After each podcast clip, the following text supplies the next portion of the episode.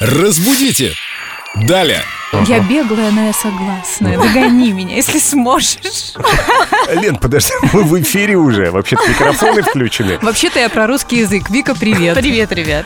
Вик, есть такое слово «дискуссия», но почему в глаголе говорится «дискутировать» и пишется «дискутировать»? Что там, беглая согласная? Это что такое беглое согласно? А вот Впервые такая вот слышу. сейчас мы ее как поймаем, как расскажем, почему у нас тут разные появились буквы. Потому что оба слова из латыни, но произошли они от разных слов. Дискуссио – это рассмотрение исследования, а дискутере – это наблюдать. Но надо сказать, что дискуссия и дискуссировать – такое слово тоже есть в русском языке. Серьезно? Да, оно абсолютный синоним слова «дискутировать». Просто оно произошло от другого слова. Но если вы скажете где-то «дискуссировать», это не будет ошибкой. Это слово абсолютно жизнеспособное, и его можно использовать.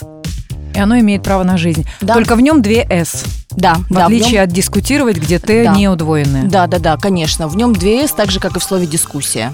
Мы можем сослаться на тебя. Конечно, культуролога ссылайтесь Викторию на меня, Полякову.